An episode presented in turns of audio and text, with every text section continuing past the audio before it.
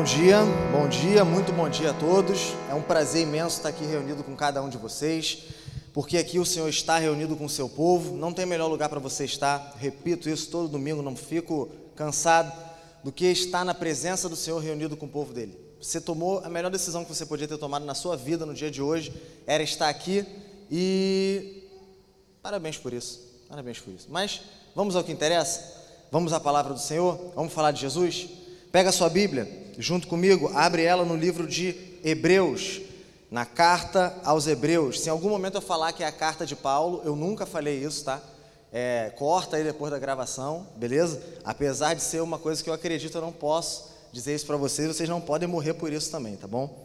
Mas é, abre lá no livro de Hebreus, ele está antes do livro de Tiago, depois do de Filemão, talvez isso tenha te deixado a coisa mais difícil, mas é lá que ele se encontra. Vamos ler a palavra do Senhor? Amém. O título do capítulo 2 é O perigo da negligência.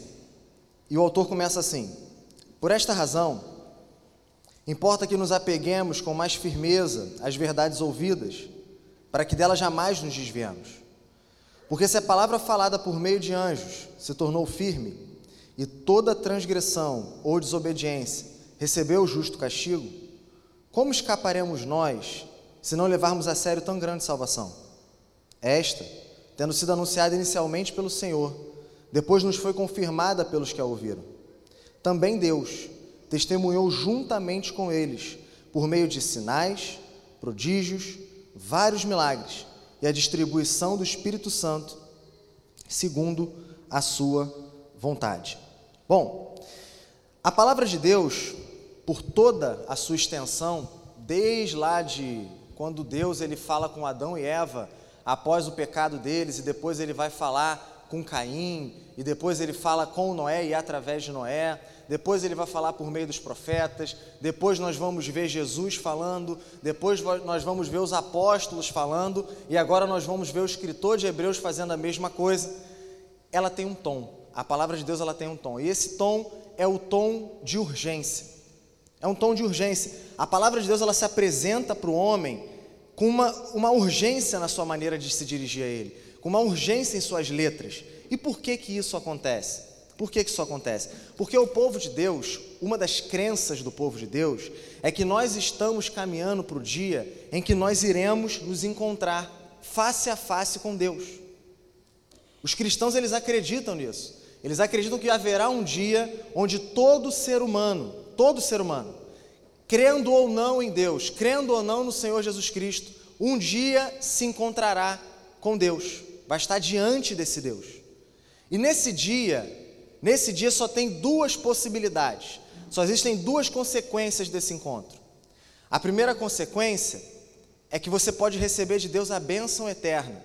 Que bênção é essa? A companhia eterna dele, a presença eterna de Deus, ilimitada, perfeita, profundamente maravilhosa. A gente chama isso de céu. Mas a outra opção, qual é? É que você pode receber de Deus a maldição eterna. Você pode receber de Deus a ausência eterna da bênção dele. Ele pode virar para você somente um Deus irado que vai te lançar no inferno por toda a eternidade. Essa maldição não terá fim, assim como aquela bênção não terá fim.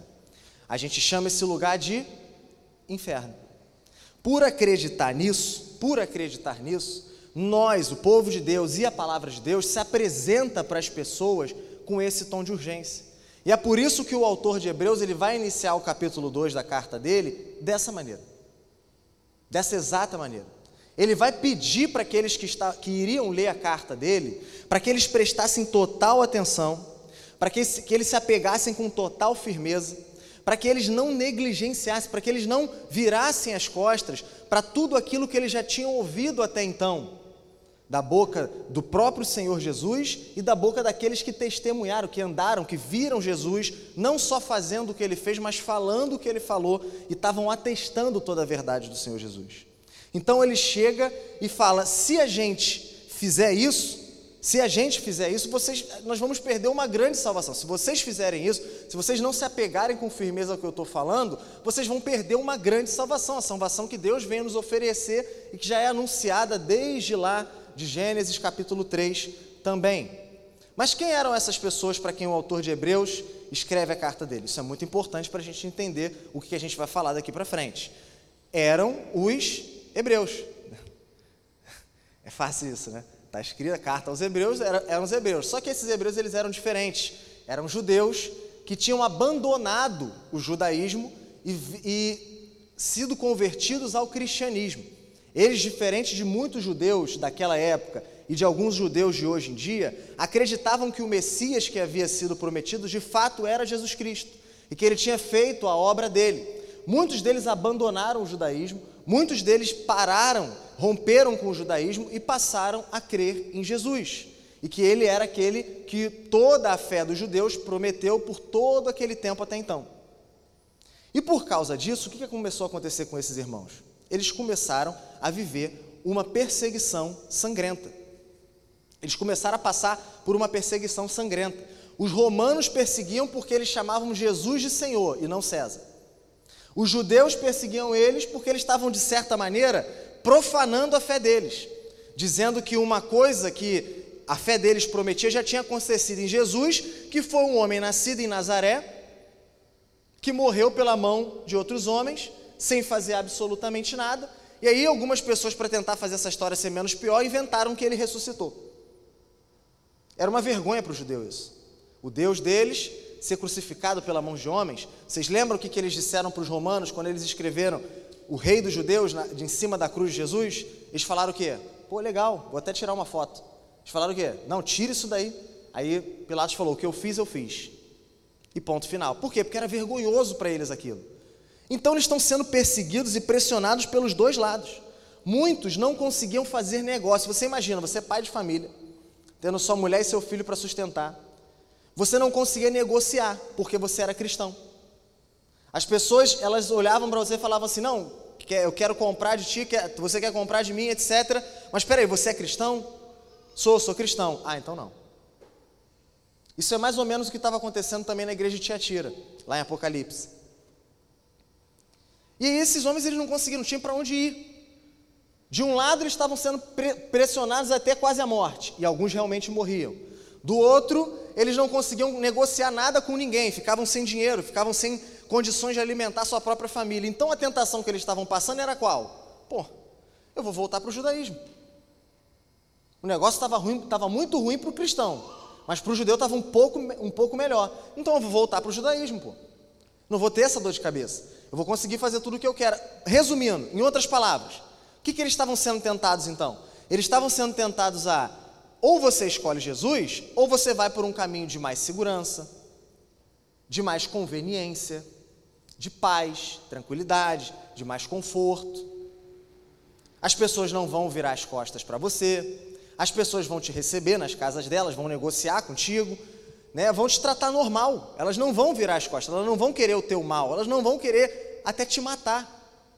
Era, era essa a decisão que eles tinham que tomar: ficar com Jesus e poder perder tudo, ou dar as costas para Jesus e, aos olhos dos homens, ter a sua vida normal mantida, sem perigo nenhum, sem nenhuma ameaça. E é justamente isso que acontece nos tempos de hoje. Por isso que essa carta ela tem a nos dizer muitas coisas hoje, aqui e agora. O que, que acontece hoje? Eu não estou dizendo que a gente sofre a mesma perseguição que eles. Ainda não. Pode ser que mais perto do que a gente imagina, mais rápido do que a gente pensa, essa perseguição comece a acontecer. Não sei. Não tem como eu garantir para você que sim e nem que não. Mas a perseguição que nós passamos hoje, ela é uma perseguição de ideias. Você não é totalmente livre para expressar tudo o que você acredita e nem você é totalmente livre para viver tudo o que você acredita como consequência da sua fé cristã. Estou falando alguma besteira? Estou falando alguma loucura? Não é exatamente assim no mundo que a gente vive? Você só ainda não morre por causa disso. A, a, perseguição que esses homens passavam, que levava eles até a morte, começou assim. Então, alguma coisa a gente já se assemelha. Mas uma outra coisa acontece nos nossos dias. Nossos dias, as pessoas olham para Jesus, Jesus é apresentado para elas, e elas olham para o lado. Elas olham para o lado. Peraí, eu vou ter que abrir mão disso? Eu vou ter que passar por isso? Eu vou ter que me submeter àquilo? Eu vou ter que abaixar a cabeça para isso? Eu vou ter que deixar de fazer tal coisa e passar a fazer tal coisa? Eu vou ter que deixar de ser de tal jeito e passar de ser a tal jeito? Como se a verdade de Jesus fosse só um conjunto de regras que você tem que fazer ou deixar de fazer. Não que não tenha isso, mas resumir a isso é, é loucura, tá? Está longe de ser só isso. E aí você olha para tudo isso, para toda essa circunstância em volta. Peraí, eu vou perder pessoas, talvez, vou perder amigos, vou perder pessoas que estavam próximas a mim. Alguns vão rir de mim, né? Porque isso acontece também. É, é isso que, que, que vai acontecer comigo se eu me entregar para esse tal de Jesus? Sim. Pode ser que aconteça tudo isso, pode ser que aconteça algumas dessas coisas, pode ser que aconteçam elas misturadas em tempos diferentes da sua vida, mas uma hora ou outra você vai passar por alguma dessas coisas. E você olha para isso e olha para o lado e fala: não, é muito mais fácil eu ir para o outro lado. É muito mais fácil eu ir para o outro lado. É muito mais fácil eu dar as costas para Jesus. É muito mais fácil eu continuar tocando a minha vida normal, né, sem incomodação nenhuma e fingir que nada existe, nada acontece. Só que o escritor de Hebreus, ele tinha um argumento, irmão. Que ele, ele, ele trabalha esse argumento durante toda a carta dele. Qual é esse argumento? Se eu pudesse resumir a carta aos Hebreus em uma frase, a frase seria: Jesus é melhor. Jesus é maior, Jesus é superior. Nesse contexto, Jesus era maior, melhor, superior do que tudo que o judaísmo poderia oferecer para eles. Jesus era o cumprimento de tudo. Jesus era aquele que toda a lei havia prometido. Jesus era superior, Jesus era maior, Jesus era muito melhor. E para nós aqui, Jesus é maior, melhor e superior a tudo que o mundo possa nos oferecer a tudo que o mundo possa nos oferecer, a tudo que ele, qualquer pessoa tenha para nos oferecer, Jesus é maior, melhor e superior. E ele faz isso como? Como é que ele começa a trabalhar essa ideia dele? Como está escrito aqui no capítulo 2, verso 1. Por esta razão, você, se você está lendo como eu estou lendo aqui, você olha que razão, se é o verso 1.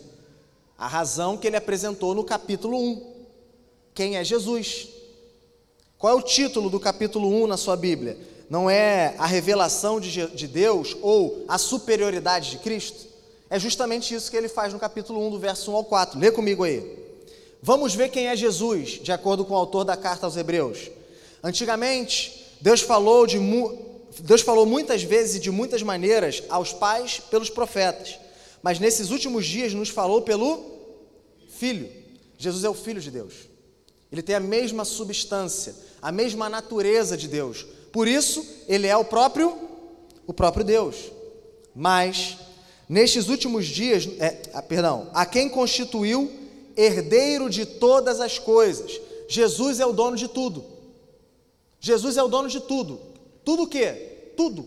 Tudo que tu consegue imaginar e tudo que tu não consegue imaginar. Jesus é dono. É dele. É dele.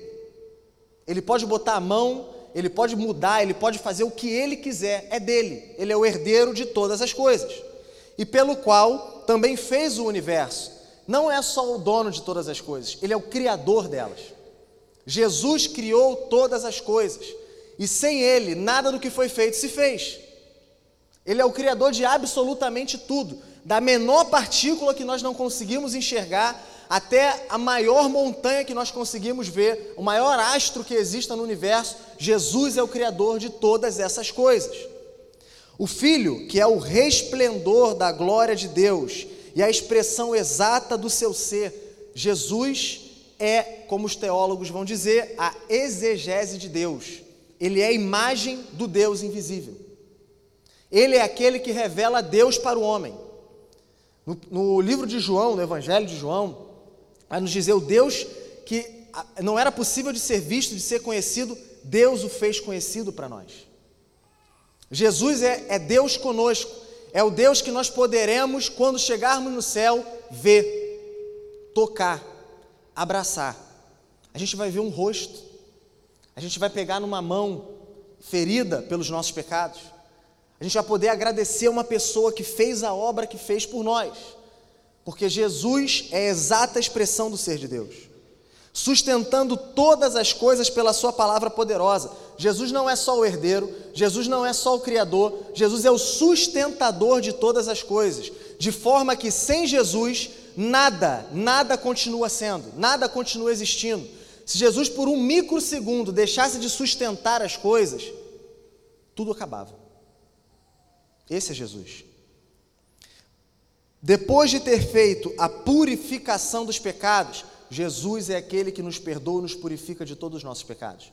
Em outras palavras, Jesus é o nosso Salvador. Jesus é o nosso Salvador. Assentou-se à direita da majestade nas alturas, ou seja, ele tem todo o poder. Ele tem todo o poder. Ele tem todo o poder. Não existe um poder de Deus, não existe nenhuma, nenhum caráter, não existe nenhuma é, nenhum atributo de Deus que não seja comunicado a Cristo em toda a sua plenitude, tendo se tornado tão superior aos anjos quanto herdou o mais excelente nome do que eles. Jesus é maior do que os anjos. Jesus é melhor do que os anjos. Jesus é superior aos anjos. Por que, que isso é importante aqui? Porque se você voltar a tua Bíblia lá no, no, no livro de Atos e depois no livro de Gálatas, em Atos capítulo 7, quem está falando no capítulo 7? Estevão. Em Gálatas capítulo 3, quem está falando lá? Paulo. Você vai ver que tanto Estevão quanto Paulo ensinam para nós que a lei de Deus foi dada por Deus, mas por meio da mão de anjos. E quando você chegava para um judeu e falava assim: peraí, Jesus, os anjos te deram a lei de Deus, foi pela mão deles que vocês receberam a lei. Eu estou falando de alguém que é maior do que os anjos. Se vocês se submetiam a essa lei que ele deu para vocês, o que, que vocês vão fazer com o que o próprio Jesus, que é maior do que os anjos, está falando para vocês? Então, na cabeça dos judeus, isso aqui fazia muito sentido. Muito sentido. Jesus é superior aos anjos. Então, a lei que vem dele, a verdade que vem dele, eu tenho que dar muito mais atenção. Eu tenho que prestar muito mais atenção. E aí, do verso 5 ao verso 14 do capítulo 1, ele vai provar por A mais B que Jesus é superior aos anjos. Mas esses quatro versos, eles vão se dividir, se dividir em três alertas e três razões.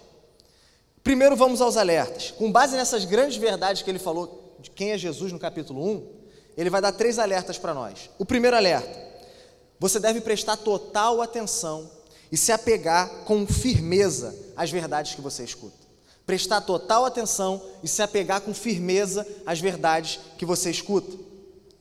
Que verdades são essas? Você pode se perguntar. A verdade que tinha sido anunciada pelo Senhor, como está no verso. Qual é a verdade? O Evangelho. E a gente vai ver um pouquinho mais sobre ele mais para frente. Mas o que ele está querendo dizer aqui é que você não podia, eles não queriam que aquelas pessoas simplesmente lessem aquela, aquela carta e o que estava sendo dito ali, e depois aquela lembrança passasse da cabeça deles. É justamente o que acontece com muitos de nós aqui, domingo após domingo, sábado após sábado, culto após culto. Você vem para a igreja, escuta a palavra de Deus, escuta tudo que o Evangelho tem a dizer, não por quem está falando, mas pelo que é dito.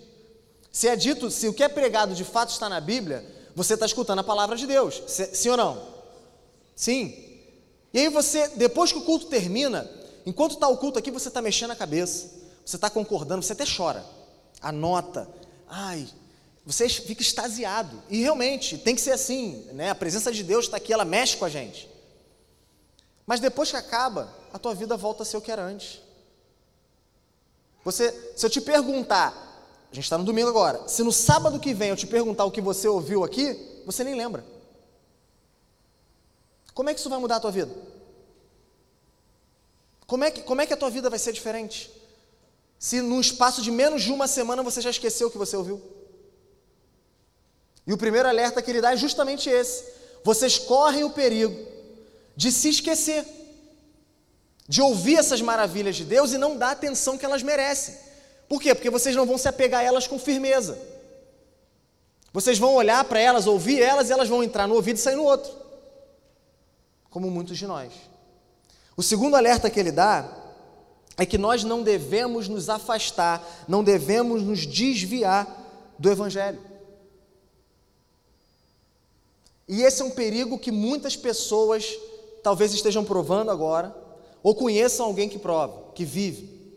Você ouviu o Evangelho, por, por algum tempo talvez você tenha vivido no meio do povo de Deus, até experimentado as bênçãos que Deus derrama sobre o povo, o povo dele, a presença de Deus. Talvez você tenha chorado, talvez você tenha visto milagres, talvez você tenha vi, até participado de coisas maravilhosas. Mas hoje, Jesus é só alguém do passado para você. Jesus é só alguém que ficou para trás. Deus, Deus é, talvez ele existe, eu nem sei. Você simplesmente ouvia, ouvia, ouvia, chegou até ver, mas você se desviou desse caminho. Você foi tomando um caminho completamente diferente. Você abandonou, você virou as costas, você seguiu por um, por um outro caminho, um caminho de rebeldia a esse caminho de Deus. E isso acontece com pessoas, inclusive, que estão dentro da igreja. Não pense você que só porque você está aqui sentado e ouvindo a, a verdade de Deus, você pode não estar longe desse caminho. Muito pelo contrário, é mais perigoso ainda, porque a aparência diz que está tudo bem, mas o interior está completamente desviado do Evangelho. Se você abrir sua Bíblia em Atos no capítulo 26, você vai ver Paulo falando com um rei, o nome dele é Agripa.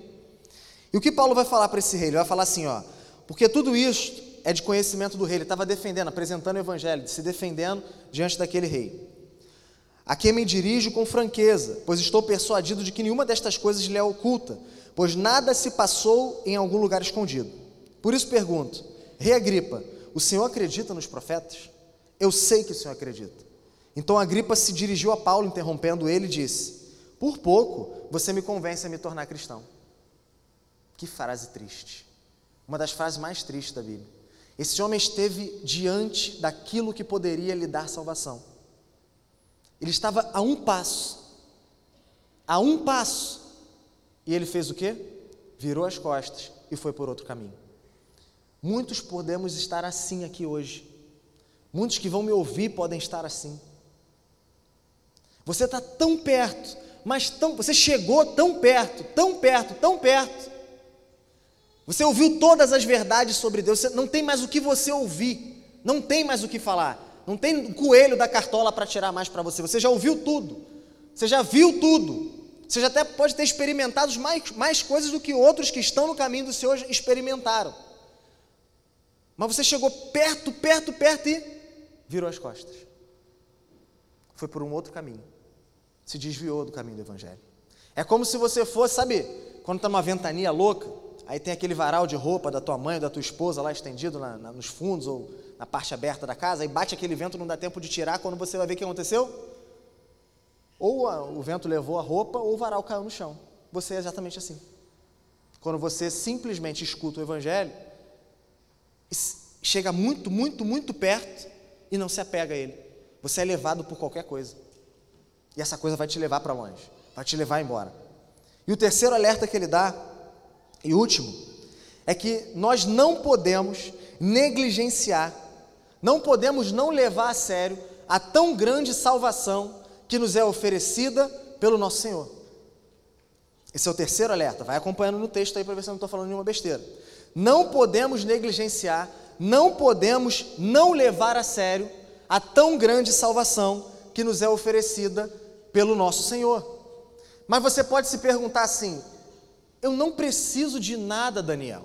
A minha vida está tudo bem, está tudo certo, está tudo resolvido, as coisas estão indo direitinho, eu, tô, eu me sinto completo, não preciso de nada, eu tenho, tenho tudo que eu quero, as pessoas que eu quero, fiz o que eu queria fazer, conheci o que eu queria conhecer, está tudo certo, está tudo no caminho certo.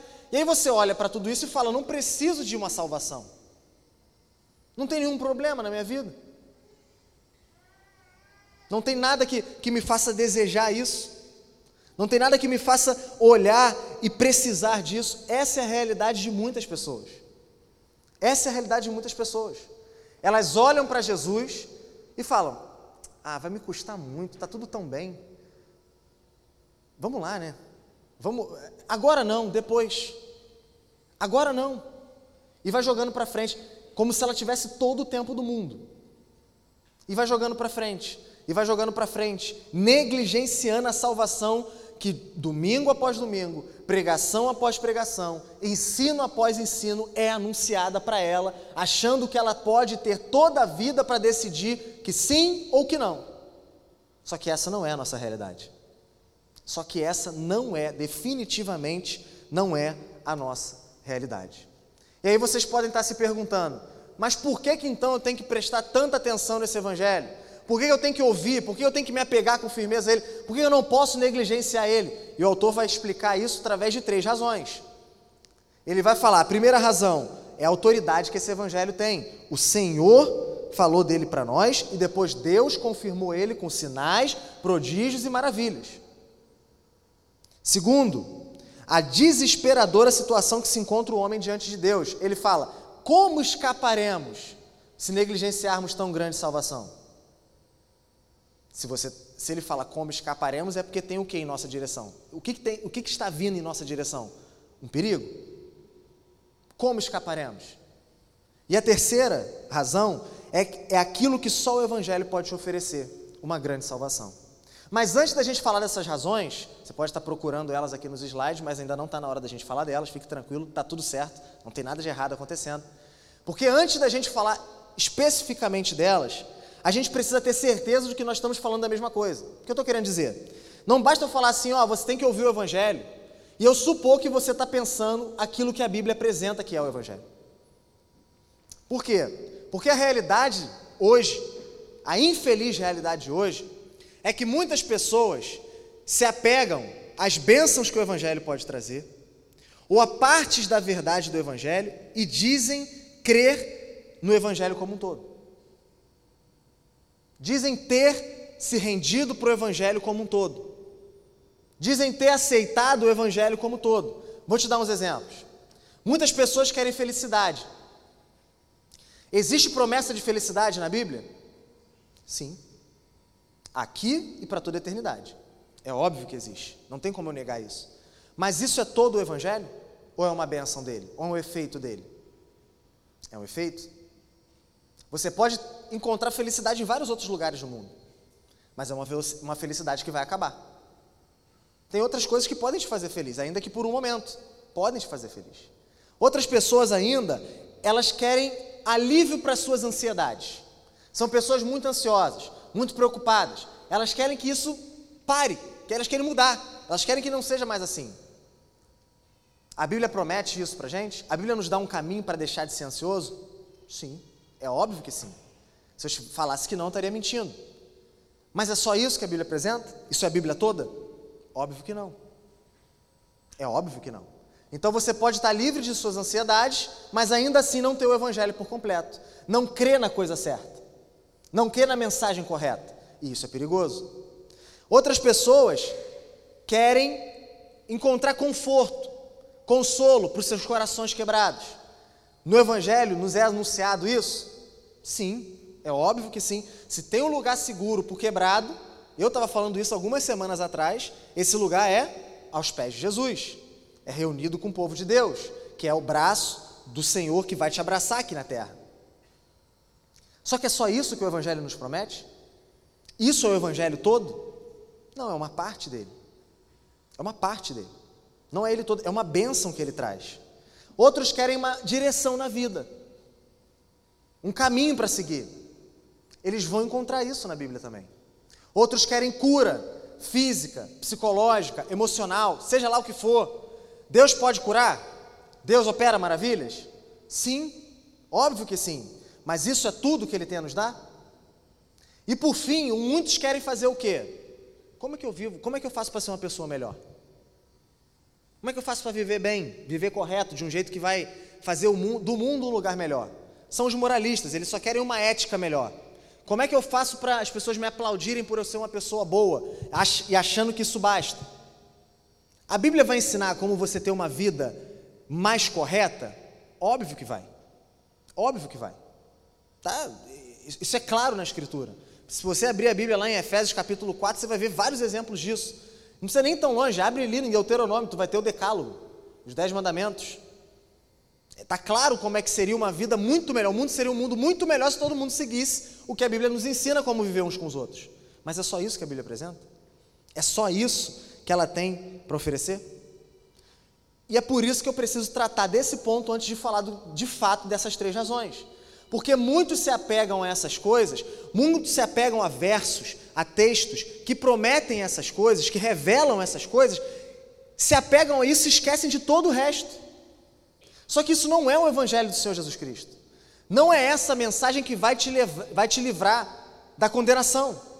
Não é essa mensagem que vai te livrar dos teus pecados, da tua culpa, da tua situação diante de Deus. E a gente vai chegar lá para entender melhor isso. E aí alguém pode pensar assim, mas você está dizendo que tudo isso é ruim? É, é, procurar essas coisas está errado? Não é isso que eu estou falando. Não é isso que eu estou falando. Mas eu estou querendo dizer que isso só são bênçãos que o Evangelho pode trazer. E está longe de ser o Evangelho de verdade. E que você não pode cair no erro e na loucura de pensar que porque você tem essas coisas, você tem o Evangelho na sua vida. Você creu de fato na verdade do Senhor. Você está livre da condenação que se aproxima para todos aqueles que não creem em Jesus. O que eu quero que você entenda então é que a verdade do Senhor, a mensagem de Deus na palavra dele, pode te trazer todas essas coisas, mas depois de te dar o principal. Depois de te dar a maior bênção, o fundamental que ela tem a te oferecer, que é o que? Salvação. E que você está completamente errado se você pensa que você pode desfrutar de todas as bênçãos que a palavra de Deus nos promete, sem antes de crer no Evangelho, confiar nele e deixar que ele mude tudo na sua vida. Não tem, isso é impossível. Você, você estaria sendo uma das pessoas mais enganadas do mundo. Mas aí você está perguntando a essa altura, que evangelho, o que, que é o Evangelho então? Que verdade é essa que nós temos que nos apegar? Que o Senhor anunciou, que outros confirmaram, que Deus confirmou? Qual é essa verdade? Vamos na Bíblia.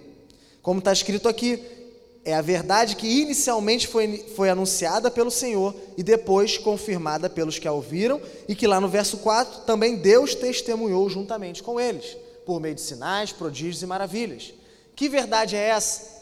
Mateus capítulo 16, verso 13. Indo Jesus para a região de Cesaré de Filipe, perguntou aos seus discípulos: Quem os outros dizem que, o filho do, que é o filho do homem? E eles responderam: Uns dizem que é João Batista, outros dizem que é Elias, e outros dizem que é Jeremias ou um dos profetas. Ao que Jesus perguntou: E vocês? Quem vocês dizem que eu sou? Isso é Jesus conversando com os seus discípulos. Respondendo, Simão Pedro disse: O Senhor é o Cristo, o Filho do Deus vivo. Verso 17: então Jesus lhe afirmou: Bem-aventurado é você, Simão, filho de Jonas, porque não foi carne e sangue que revelaram isso a você, mas meu Pai que está nos céus. E olha o que Jesus fala no verso 20. Então Jesus ordenou aos discípulos que não dissessem a ninguém que ele era o Cristo. Desde esse tempo, Jesus começou a mostrar aos seus discípulos que era necessário que ele fosse para Jerusalém, sofresse muitas coisas nas mãos dos anciãos, dos principais sacerdotes e dos escribas, fosse morto e no terceiro dia ressuscitasse. O Senhor anunciou. Aqueles que viram e ouviram ele confirmaram. Olha o que, o apóstolo Paulo vai dizer lá em 1 Coríntios capítulo 15. Irmãos, venho lembrar-lhes o evangelho que anunciei a vocês, o qual vocês receberam e no qual continuam firmes. Por meio dele vocês também são salvos, se retiverem a palavra assim tal como, como preguei a vocês, a menos que vocês tenham crido em vão. Antes de tudo, entreguei a vocês o que também recebi. O que, que ele recebeu? O que ele recebeu lá no verso 1. Ó. Ele recebeu o Evangelho. Eu entreguei a vocês o que eu recebi. Ele recebeu de quem? Quem, vai, quem já está mais habituado com a Bíblia sabe que ele recebeu do próprio, do próprio Jesus. E ele vai falar: Antes de tudo, entreguei a vocês o que também recebi: que Cristo morreu pelos nossos pecados, segundo as Escrituras, e que foi sepultado e ressuscitou ao terceiro dia, segundo as Escrituras. Existe semelhança entre o que Jesus falou e o que Paulo falou? Sim ou não? Total. Total. Jesus pede para eles não dizerem para ninguém que ele era o Cristo. Quem Jesus, quem, quem Paulo diz que morreu, foi sepultado e depois ressuscitou? O Cristo. Jesus começou a anunciar para os discípulos dele que ele haveria de sofrer pela mão daqueles homens, ser morto ser morto, né, sofrer na mão deles, ser morto, ressuscitar ao terceiro dia. E Paulo, o que, que Paulo anuncia aqui? Ele foi morto, sepultado, e ele morreu pelos nossos pecados, segundo as Escrituras, foi sepultado e ressuscitou ao terceiro dia. Isso é o Evangelho. É o que Jesus faz. É o que ele tem a oferecer. E só o que ele faz, e só o que ele tem a oferecer. A mensagem do Evangelho, então, a sua essência, eu posso resumir ela em uma palavra, e eu já falei essa palavra aqui: salvação. É a mensagem de salvação, anunciada por Cristo, confirmada por aqueles que receberam dele e confirmada pelo próprio Deus. Mas aí você pergunta: por que mensagem de salvação? Só precisa de salvação quem está correndo um perigo. Sim ou não? Faz sentido isso? Total. Eu e você estamos correndo um perigo. Eu e você estamos correndo um perigo. Como assim? Sabe, sabe qual é o nome desse perigo? Deus. Para o homem sem Cristo, a vida dele é um constante perigo.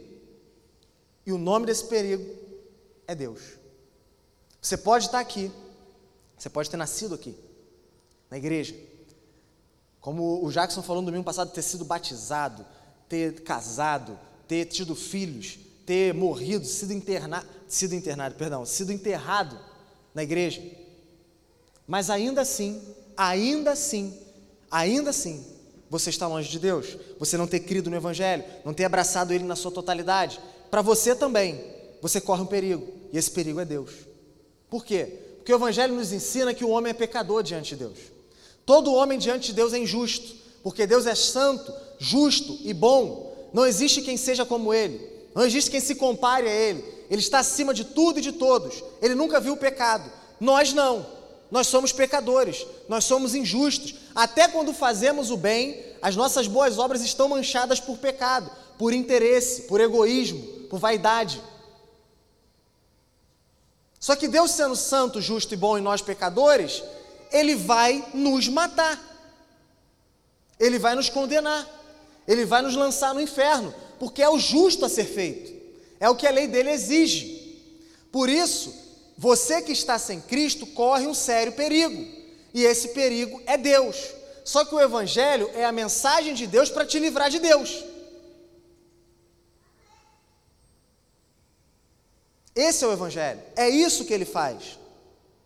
E isso nos mostra que existe uma questão que é fundamental na nossa vida e é sobre ela que eu vou ficar o tempo inteiro voltando a partir de agora. A questão fundamental da sua vida a, principal, a, coisa que você mais tem que pensar, tanto quando você vai dormir, quando você acorda, quando você vive o seu dia, é a sua condição diante de Deus. Você e eu podemos aqui hoje ter sérios problemas, sérias dificuldades. Você pode ter perdido alguém, alguém pode ter te abandonado, alguém pode ter te traído, alguém pode ter mentido para você, você pode ter perdido emprego, você pode ter sei lá, você pode ter chegado no fundo do poço, naquilo que a gente chama de fundo do poço da vida, mas o teu maior problema não são essas coisas ainda. O teu maior problema não é a falta de felicidade. O teu maior problema não é que você precisa de cura. O teu maior problema não é o teu coração que precisa ser confortado e consolado, as suas ansiedades que precisam ser vencidas. Não! O maior problema seu e meu, o maior problema nosso, é que as nossas vidas vão chegar ao fim um dia. Um dia eu e você vamos encontrar com a morte. Um dia eu e você vamos encontrar com a morte. Você sabe quando? Você sabe como? Você sabe onde? Eu também não. Eu também não. Não sei sobre mim e não sei sobre cada um de vocês. Mas fato é que esse dia vai chegar. Pode ser hoje, pode ser amanhã, pode ser daqui a 5, 10, 15, 20 anos, eu não sei. Mas depois que a gente encontrar com a morte, após nós encontrarmos com ela, eu e você vamos nos encontrar com Deus. Eu e você vamos nos encontrar com Deus, e nesse momento, o meu e o seu destino será proferido pela boca de Deus. Esse é o nosso maior problema. Esse é o nosso problema mais urgente. Esse é o problema do qual nenhum de nós pode escapar. Nós estaremos diante de, do Deus que conhece todas as coisas, do juiz que não pode ser comprado, do juiz que não pode ser enganado, do juiz que já deu a sua lei e vai julgar de acordo com a sua reta e verdadeira lei. Isso é mais importante que tudo. Você precisa entender isso. Isso vem antes de todo e qualquer problema da sua vida, por maior que ele seja. Como você está diante de Deus? Se hoje ele se apresentasse para você, se hoje ele chegasse na sua frente, parasse diante de ti, pronto para estabelecer, para anunciar o seu destino, seria a bênção eterna ou a maldição eterna? Esse é o seu maior problema. Esse é o meu maior problema. É esse problema que tem que sugar todas as nossas energias e nossos pensamentos. Só que o diabo ele não quer que você faça isso. O mundo não quer que você faça isso. Entenda isso, por favor, preste atenção. O mundo e o diabo não querem que você viva dessa maneira. Eles não querem que você acredite em mim. Como é que o diabo quer que você viva? Que você coloque todos os problemas secundários da sua vida antes do principal. Ele quer que você gaste toda a sua vida, toda a sua existência, toda a sua força, todas as suas atenções, tudo que você tem para resolver os problemas secundários, que são legítimos, precisam de atenção, mas que existe um problema muito maior do que eles. E, eles quer, e ele quer que você gaste toda a sua vida focado nesses problemas menores, secundários, e nunca sequer pense que você tem um problema diante de Deus. Ele quer que você saia daqui hoje e volte a pensar no problema que você deixou em casa em primeiro lugar, que você deixou no trabalho, que você está vivendo na sua vida, e gastar toda a sua energia para isso. E, um, e por um minuto sequer pensar em Deus, pensar em quem você é diante dele. Ele é mestre em fazer isso. Ele é mestre em fazer isso. E muitos de nós aqui estamos podemos estar vivendo assim. Você quer saber se isso é verdade na sua vida? Responde três perguntas urgentes. Três perguntas urgentes. Você precisa responder para si. Não precisa responder para mim. Você levantar e falar para mim. Não. Responde para você. A primeira pergunta: Você realmente tem consciência de que sem Jesus você é um pecador perdido, sem esperança, desamparado e desesperado? Você realmente tem consciência disso? Sem Jesus não dá. Para você a vida é assim? Não tem esperança se não for Jesus. Jesus é toda a minha esperança, pastor. Ele é tudo para mim. O teu esti... eu, não, eu não quero saber se, o que você fala com a sua boca, tá? Eu quero saber se o teu estilo de vida revela isso. Que Jesus, ele é essencial. Que se não fosse por ele, você seria um pecador perdido diante de Deus. Você tem consciência plena disso? Você se vê como esse pecador sem Jesus? Você entende que o teu pecado te afasta de Deus e ofende a Deus, mesmo quando você está dormindo? Você pode ter experimentado muitas coisas na igreja já, feito, vivido, visto, mas se você não se vê assim, você é tudo, tudo, menos cristão. Você pode ser tudo, menos cristão. Todo cristão, todo cristão, na essência da sua fé, vai entender que ele é um pecador que carece da graça de Deus. E que o único que, traz, que nos pode trazer essa graça é Jesus. A segunda pergunta, na sua maneira de viver, em seu plano de vida, no seu esquema de vida, Jesus é central? Jesus ele é central? Seria certo eu dizer eu vendo você viver, as pessoas que te veem vivendo, as pessoas que veem você viver na sua vida, elas podem chegar e testemunhar acerca de você que para você não existe nenhuma vida fora de Cristo. O teu estilo de vida revela isso. Jesus ele não é, Jesus ele não é só mais um mestre, gente. Um cara que veio anunciar coisas legais, bonitinhas para deixar o mundo um mundo mais legal. Ele não é aquele que você, quando está com dificuldade, corre para buscar ajuda. Ele também é esse, mas ele não é só esse. Não é aquele que você, ah, Jesus, me ajuda aí. e vive uma vida completamente distante dele. Na dificuldade, lembra dele, depois se esquece. Ele não é essa pessoa. Jesus é Deus. Jesus é Deus, ele tem o um universo na mão dele. Ele é eterno. Ele já era Deus e suficiente antes de cada um de nós aqui existir. Você acha realmente que ele precisa das suas oraçõezinhas hipócritas e mentirosas para ser Deus? Você acha realmente que a minha oração faz de Deus mais Deus? Que se eu decidir hoje, não, vou parar de orar, ai, Deus vai, vai Deus vai entrar em crise, vai, vai ficar em depressão lá no céu. Vocês acham isso? Óbvio que não. Ele é Senhor. E se Ele não é central nas nossas vidas, de novo, nós somos completamente qualquer outra coisa, menos cristãos. Jesus é central na sua vida. É Ele que rege tudo. Você pensa antes de tomar qualquer decisão, qualquer escolha, na glória do nome dEle? De maneira que você vive que sem Ele você não teria vida. É assim, é, é isso que o teu estilo de vida revela? A última pergunta. A morte de Jesus na cruz, ela é absolutamente vital para você? Ela é absolutamente vital para você? Você realmente acredita que se Jesus não tivesse morrido na cruz, não haveria esperança para você e para mim diante de Deus? Não haveria como livrar, a gente se livrar da ira vindoura? Ou você acredita, não, Jesus realmente morreu na cruz, mas eu ainda posso me justificar diante de Deus. Se Jesus não tivesse morrido, eu poderia ser uma pessoa boa e alcançar justiça diante de Deus. É isso que você pensa? É isso que você pensa? Que de alguma maneira você pode se salvar? De alguma maneira você pode chegar diante de Deus, encher o peito e falar: Senhor, eu cheguei até aqui. Ou a cruz é, é completamente, absolutamente vital para a sua vida. Se Jesus não tivesse morrido na cruz, não haveria esperança para mim, não haveria saída para mim. E você vai até o Senhor em oração e fala: Senhor, obrigado, obrigado por esse sacrifício, obrigado por ter morrido em meu lugar, obrigado por ter pagado a minha dívida. Ou você simplesmente acha que a cruz foi uma coisa que talvez nem tenha acontecido.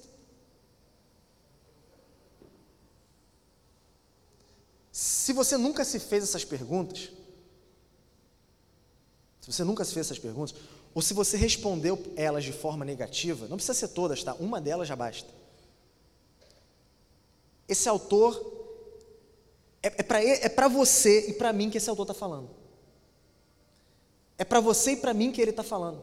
Ele está falando, escuta então o Evangelho, presta atenção nesse que tem a mensagem de salvação e que pode mudar todo o teu entendimento acerca de quem é Deus e do, e do que é a vida.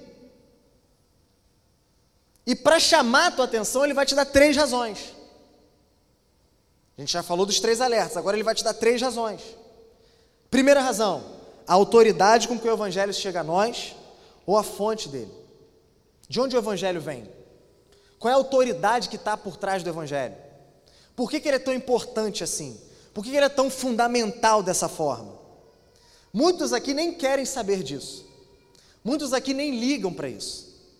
Muitos que escutam nem, nem querem saber, nem, nunca nem pensaram, consideraram isso.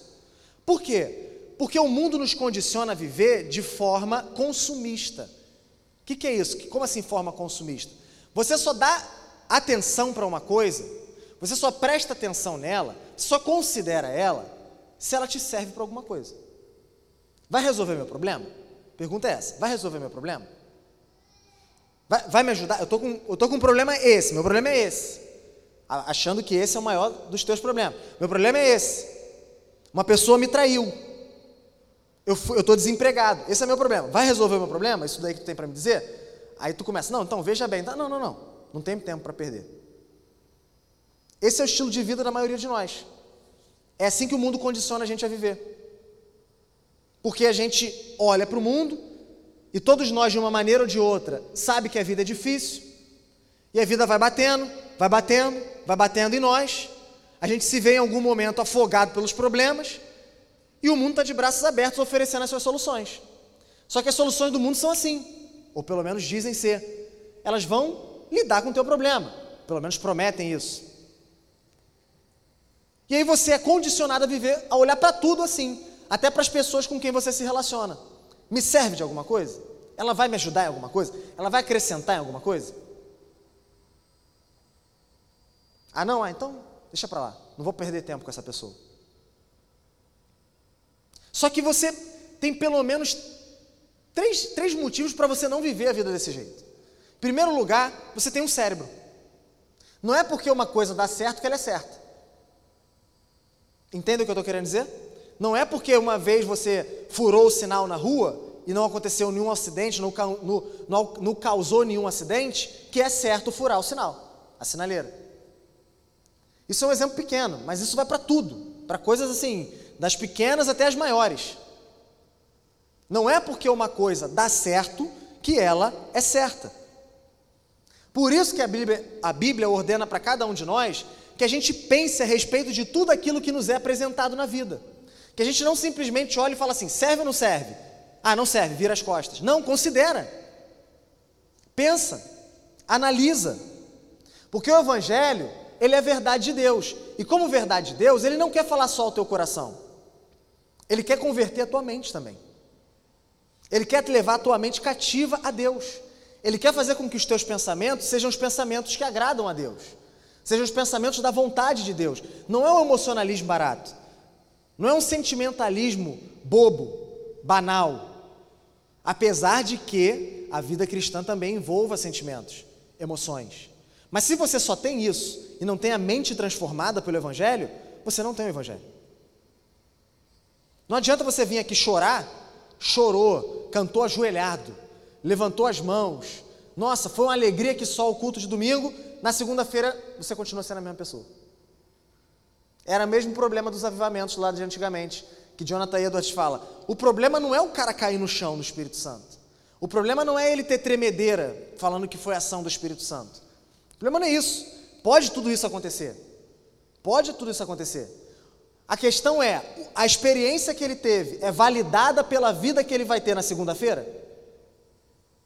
Houve realmente avivamento? Houve realmente transformação, arrependimento, abandono de pecado? Sim ou não? Não? Então foi tudo mentira. Por isso que você tem que pensar. Você tem o um cérebro, você tem que usar ele. Considera o que está sendo dito. Pensa. Não, não recebe somente no teu coração, receba no coração também. Mas pensa no que está sendo falado. Leva a sério o que está sendo falado. Considera as consequências de você virar as costas para o que está sendo dito. Porque a Bíblia diz. A segunda razão de você não viver a vida assim é que você pode estar encontrando, você pode encontrar alívio nas coisas, mas não a solução dos teus problemas. Todo mundo sabe a, a, a diferença entre doença e sintoma, sim ou não? Né? Só que nós somos mestres em tratar os sintomas e não a doença. Não é verdade? O que vocês diriam de um médico que recebe o diagnóstico do seu paciente, descobre que ele tem uma doença terminal e receita para ele paracetamol, de pirona? Esse cara tem que ser preso, não é verdade? Não tem que ser preso? Sabendo do que estava acontecendo com o paciente dele, ele dá um remédio que ia, poderia até aliviar a dor daquela pessoa por um tempo, mas iria resolver o problema dela? Não. A pessoa ia morrer. E ele lavou as mãos. Ele mentiu para ela. Esse médico é louco, tem que ser preso. Não é assim que você pensaria? Não é assim que eu e você pensamos? Mas por que, que a gente se joga, às vezes, braços abertos para as soluções que o mundo oferece, então? Por que a gente se joga, então, de braços abertos para os vícios que o mundo tem para nos dar? O que, é o vício? O vício é aquele, é aquele teu ídolozinho que tu tem ali escondido, guardado, no fundo do teu coração, que quando a coisa aperta, tu corre para ele. Quando está difícil, tu corre para ele. Pode ser tudo: comida, sexo, amigos, família, dinheiro. Pode ser tudo. Coisas que são boas na sua natureza, mas que por você pegar e, e botar elas no lugar de Deus, se tornam pecaminosas, se tornam o seu maior inimigo. Por que, que a gente faz isso então? Porque a gente é louco para tratar os sintomas e não bater de frente com realmente algum problema. Porque a gente vive essa vida consumista. Por isso que você tem que parar de viver assim. Você vai estar sempre tratando os sintomas e nunca enfrentando o seu real problema. Os alívios temporários que o mundo tem para nos oferecer vão te cegar para o seu maior e real problema. Se você acha que viver a vida é encontrar alívio, alívio, alívio atrás de alívio, para poder esquecer do real problema, um dia ele vai te ser lembrado. Só que nesse dia não vai ter mais volta, porque você vai estar diante de Deus. Os alívios passageiros desse mundo não resolvem o teu problema eterno. Não resolvem o teu e o meu problema eterno. E por último, você pode estar se preocupando com a coisa errada. Você pode estar se preocupando com a coisa errada. Primeiro, você tem um cérebro. Segundo, você pode estar tratando sintoma e não o problema. E terceiro, você pode estar vivendo a vida se preocupando com a coisa errada. Você se preocupa com as coisas que a morte vai te tirar. Muitas vezes a gente vive a vida se preocupando só com as coisas que a morte vai nos tirar. Como diria o pregador Lu na sua música lá, então vê se vigia, se hoje for teu último dia. Para que tanto dinheiro? Não adianta pôr no bolso do terno. Eles não aceitam isso lá no inferno. Não é verdade o que ele está falando? É a maior das verdades. Você passa a vida inteira indo atrás disso, indo atrás disso, indo atrás de coisas que a morte vai te tirar, que você não vai poder levar para depois dela. Ou seja, nós passamos a vida inteira nos preocupando com a coisa errada, olhando para a coisa errada. Então, de novo, o que mais tem que te preocupar? A tua condição diante de Deus e o teu relacionamento com Ele. Não só para o aqui e com o agora, mas principalmente depois do juízo que te aguarda no momento que você encontrar a morte. Quem é você diante de Deus? Como está o seu relacionamento com Ele? É por isso que você deve ouvir o Evangelho, porque é a mensagem desse Deus, é a mensagem que Ele nos deu, é a, é a voz dele para cada um de nós, perdidos nos nossos pecados, perdidos nos nossos problemas secundários, achando que são os nossos maiores problemas da nossa vida. Essa é a mensagem de Deus, e por ser de Deus, a gente tem que ouvi-la. A Bíblia, que é o berço no qual o Evangelho nos é apresentado, ela não é, ela não propõe, ela não, ela não quer ser, ela não se apresenta como um livro humano, entenda isso. A Bíblia se apresenta como um livro divino. A história da Bíblia não é a história do, do homem descobrindo Deus. A história da Bíblia é a história de Deus se revelando para o homem. A história da Bíblia não é a história do homem querendo resolver o problema de Deus. A história da Bíblia é a história de Deus resolvendo o problema do homem. E isso não veio da cabeça de ninguém. Isso ninguém tirou, ninguém inventou essa história, porque além de ser tudo isso que eu falei, ela também é um registro de fatos que aconteceram nesse mundo e que eles significam. Está escrito, aconteceu, não foi inventado por ninguém. Deixa eu te lembrar esses fatos. Que fatos são esses que montam a história do Evangelho?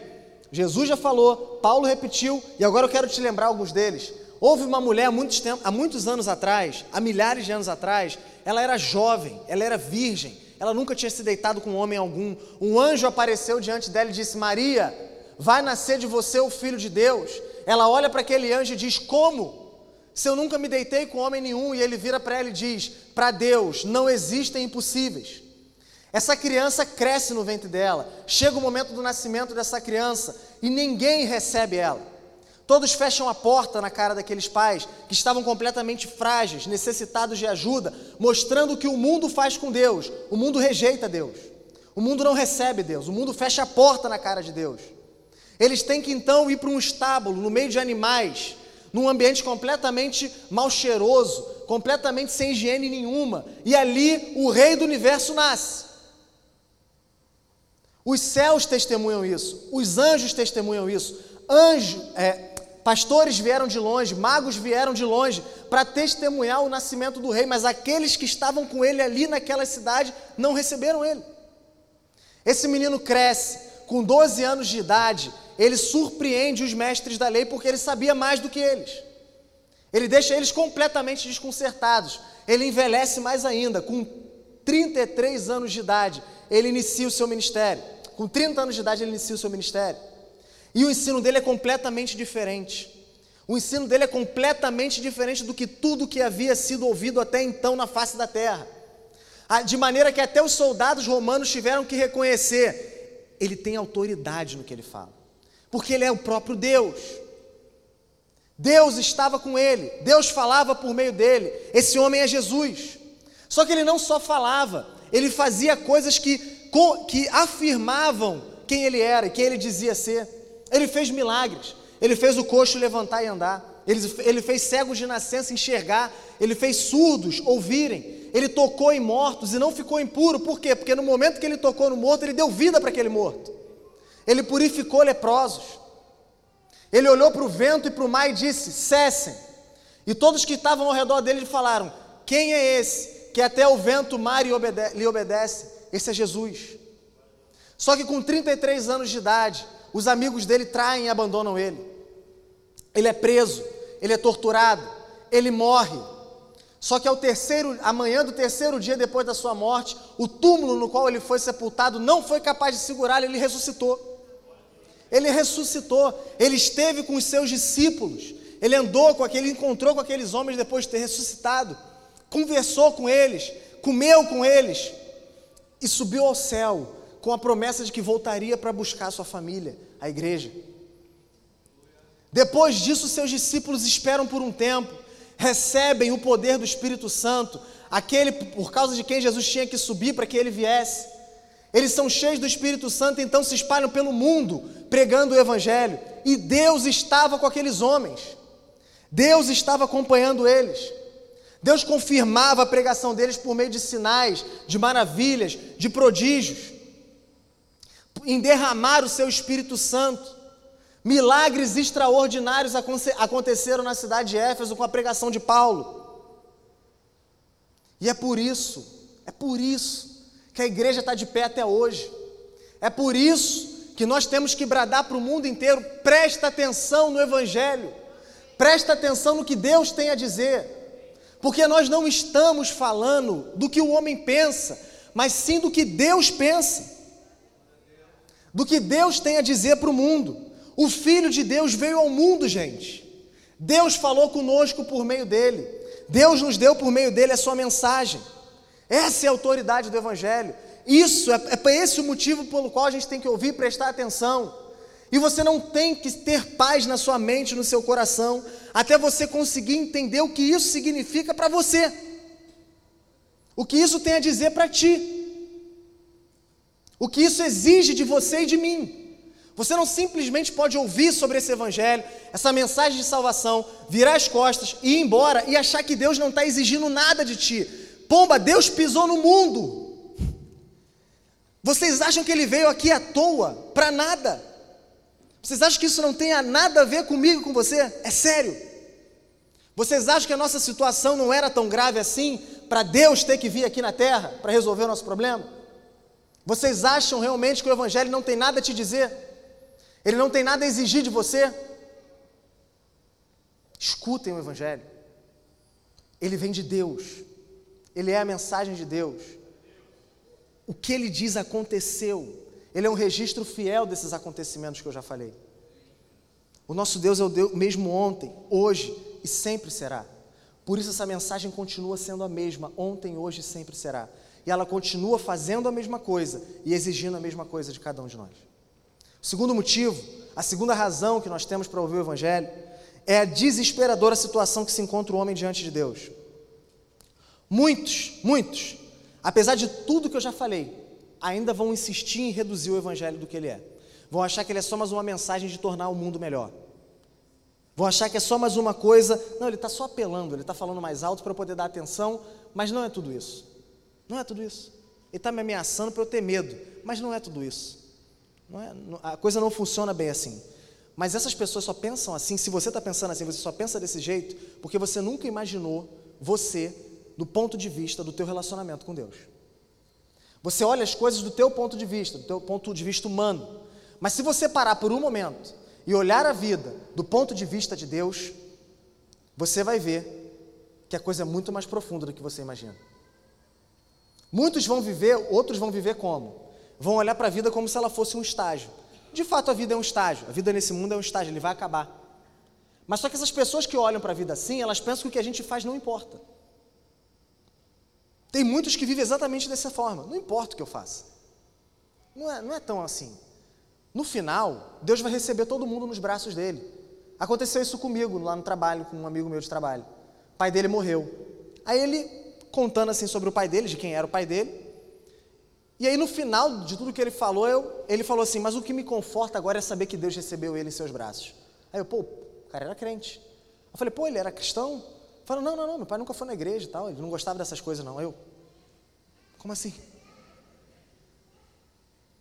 A gente ri, mas é assim que muitas pessoas vivem. Elas podem não expressar isso, mas a pessoa ela vive uma vida do jeito que ela quer. Não importa, Deus não importa para ela. Aí no final, quando ela está de frente para aquele caixão, com aquele corpo morto ali dentro, ela fala: Ah, o que me conforta é que ele, Deus vai receber essa pessoa. Mentira. Se alguém aqui pensa isso, deixa eu te falar uma coisa: isso é mentira. O que você faz, o que você deixa de fazer, Deus vê tudo. Deus sabe de tudo. Ele guarda tudo. Não tem nada que passe aos olhos de Deus. Tem outros ainda que pensam que não, que essas coisas são sérias sim, mas que quando eu morrer, Deus vai me dar mais uma chance. Deus vai me dar mais uma chance. Mais uma, mais duas, mais três. Quantas forem necessárias para eu me consertar com Ele. Para eu chegar no momento da minha vida e falar assim: não, agora eu tô, agora eu estou bem com Deus. Isso é mentira. Gente, tudo que eu e você fazemos é conhecido e gravado por Deus. E um dia eu e você estaremos diante dele, teremos que prestar conta de tudo que nós fizemos ou deixamos de fazer. Essa é a realidade. Qualquer coisa que te falarem diferente disso é mentira. Ah, mas foi meu pai que falou. É mentira. Ah, mas foi minha mãe que falou. É mentira. Ah, mas foi uma pessoa que me amava muito que falou. É mentira. Ah, mas foi o, sei lá, o, o cara lá do meu do centro espírita que eu vou. É mentira. E pode mandar ele vir falar comigo, não tem problema. É mentira, pombo. A verdade é essa, é a verdade é o que está na Bíblia, Hebreus capítulo 9. Depois da morte nos resta o juízo. E juízo com, em relação ao quê? A lei de Deus e o que você fez, a vida que você viveu. É óbvio isso. Essa é a realidade das coisas. Olha para quem, olha para o Deus que a Bíblia apresenta, não tem saída. Olha para o Éden. Olha o que aconteceu no Éden, Deus deu um não para o homem, um não. O homem quebrou esse mandamento. Deus deu segunda chance. O que, que ele fez? Ele exilou o homem, ele baniu o homem do jardim. Olha para o mundo na época de Noé. Por 120 anos, Noé pregou a justiça de Deus, chamando aquelas pessoas a se arrepender. Eles não deram ouvidos a Noé. Jesus deu mais uma chance? Ele matou todo mundo com as águas do dilúvio. Olha para o povo de Israel ano após ano, fora da terra prometida, dentro da terra prometida, desobediência, murmuração, idolatria. Deus abraçou todo mundo? Deus colocou todo mundo dentro da terra prometida? Deus deu segunda chance? Não, o povo foi exilado, o povo foi destruído, o povo foi espalhado pelo mundo, aquela nação perdeu totalmente a sua dignidade o templo que eles usavam para adorar a Deus foi profanado por outros povos, que usavam aquele templo para adorar outros deuses. Parece haver segunda chance? Parece que Deus abraça todo mundo? Olha para João Batista. Qual é a pregação daquele homem? Arrependam-se, é chegado o reino de Deus. Olha para Jesus. Como é que Jesus se apresenta? Repetindo as palavras de João. Arrependam-se, é chegado o reino de Deus. Olha para Jesus no Sermão da Montanha. Ele pega a lei e joga ela para proporções estratosféricas. Se você achava que era só não se deitar com outra mulher, que você não, comer, não cometeria adultério, Jesus fala assim: ó, se você olha para outra mulher com desejo impuro, você já cometeu adultério. Se você acha que é só não matar alguém para não quebrar esse mandamento, Jesus chega e fala assim: se você odeia alguém, você já é um assassino. Ele torna a lei muito mais impossível muito mais difícil de ser guardada e cumprida. Olha ele falando sobre o juízo final, no dia em que o joio será separado do trigo, em que as ovelhas serão separadas do, do, dos bodes. Olha a história que ele conta em Lucas capítulo 16, do rico e do Lázaro. Então, gritando, disse o rico: Pai Abraão, tenha misericórdia de mim, e mande que Lázaro molhe a ponta do dedo em água e refresque a, a minha língua, porque estou atormentado neste fogo. Mas Abraão disse: Filho, lembre-se de que você recebeu, recebeu seus bens durante a vida. Lembra que você cuidou dos seus problemas secundários durante a vida, enquanto Lázaro só teve males. Agora, porém, ele está consolado aqui, enquanto você está em tormentos. Lázaro olhou para o problema principal. E além de tudo, há um grande abismo entre nós e vocês, de modo que os que querem passar daqui até vocês não podem, e nem os que querem passar daí para nós também não podem. Parece haver segunda chance?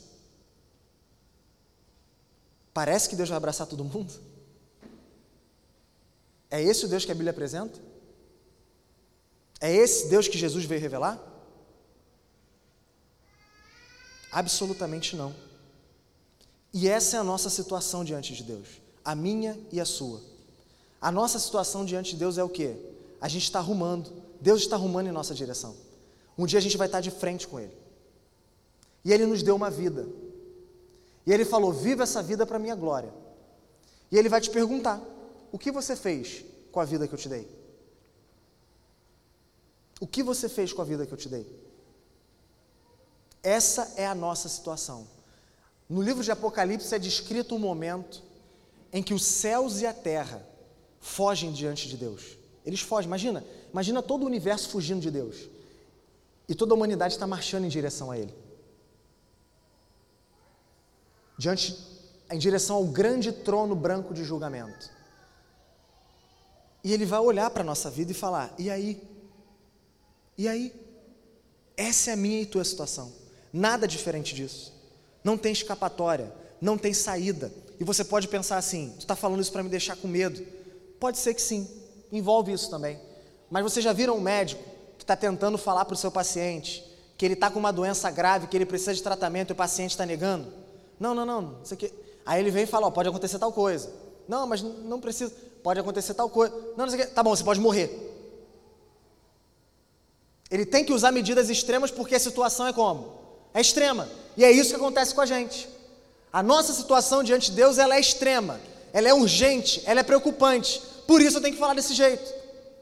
E o que não deixa de ser verdade. Mas a, a coisa não termina aí. A última razão para a gente ouvir o Evangelho não é, só, não é essa. A última razão para a gente dar ouvidos a esse evangelho é que, apesar dessa situação toda, o evangelho ele pode fazer alguma coisa por nós. A última razão, então, é aquilo que o evangelho, aquilo que só o evangelho pode fazer. O que, que só o evangelho pode fazer? Só o evangelho pode nos trazer uma mensagem de salvação, uma mensagem de uma grande salvação. Só o evangelho pode nos dar a salvação.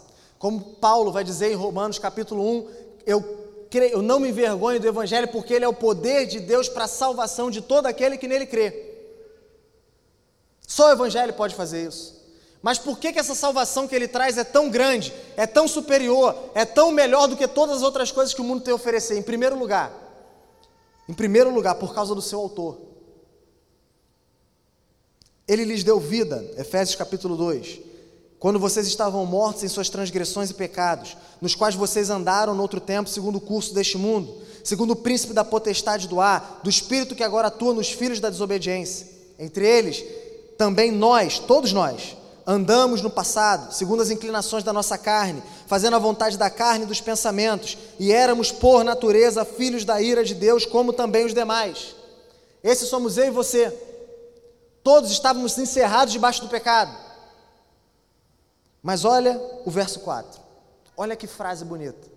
Mas Deus, sendo rico em misericórdia, com, por causa do grande amor com que nos amou, e estando nós mortos em nossas transgressões, nos deu vida juntamente com Cristo, pela graça, vocês são salvos.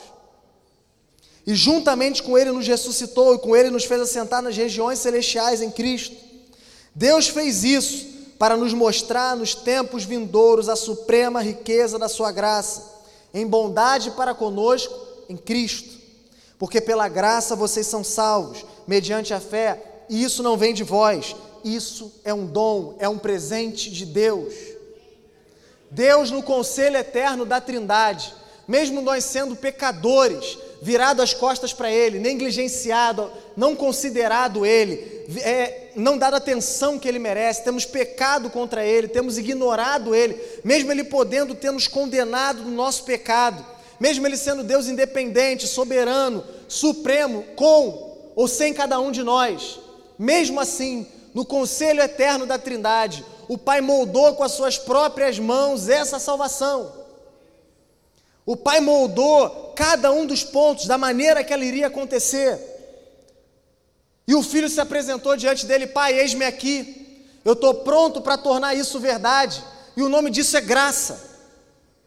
Esse é o som que pode acabar com todo o nosso desespero por causa da nossa situação.